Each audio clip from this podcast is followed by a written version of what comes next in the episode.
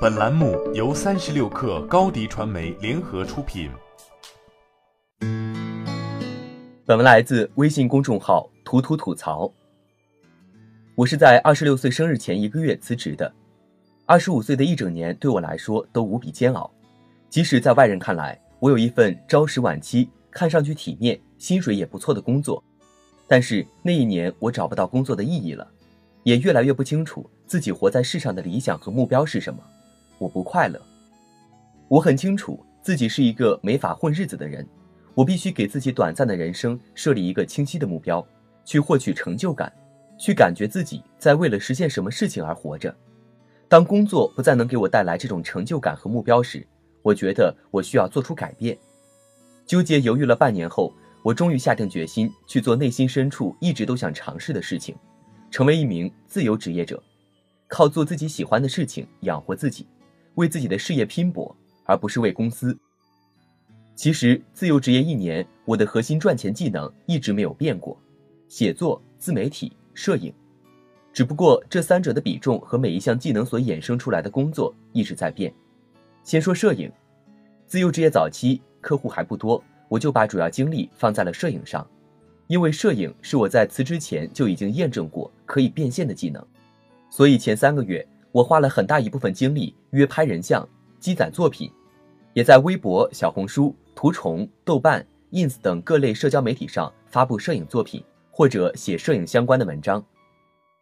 上海最炎热的夏天，我经常顶着大太阳外出拍照；不拍照的日子，就在家熬夜修图、写文章。好在这些付出都是有回报的。随着一些作品在社交平台上逐渐有了人气，找我约拍的人也开始慢慢变多。所以前三个月，我有一半以上的收入都来自摄影。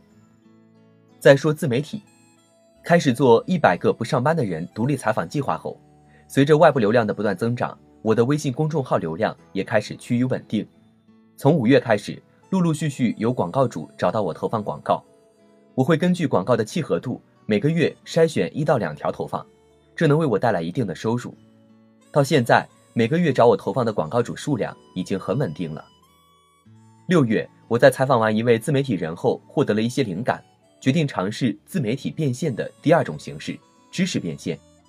恰巧那时我采访的一位自由撰稿人想开讲书稿的写作课程，于是我们一拍即合，一起花三个月时间打磨了一套讲书稿的线上写作课。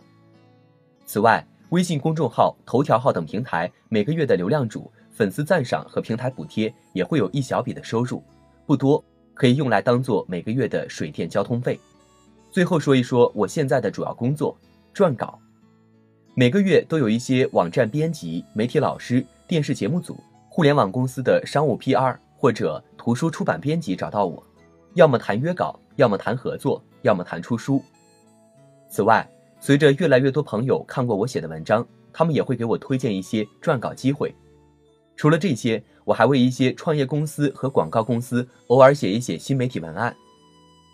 总的来说，稿费是我现在主要的收入来源，顶着一张死要面子的脸，我居然坚持了一年。现在回想起来，有太多感悟想分享给每一个想从事自由职业的人，希望能给独自坚持的你们多一些帮助。第一，先做加法，再做减法，这是我从很多采访对象身上发现的共性。当然，我自己也是这么做的。自由职业早期因为收入不稳定，我想自己能。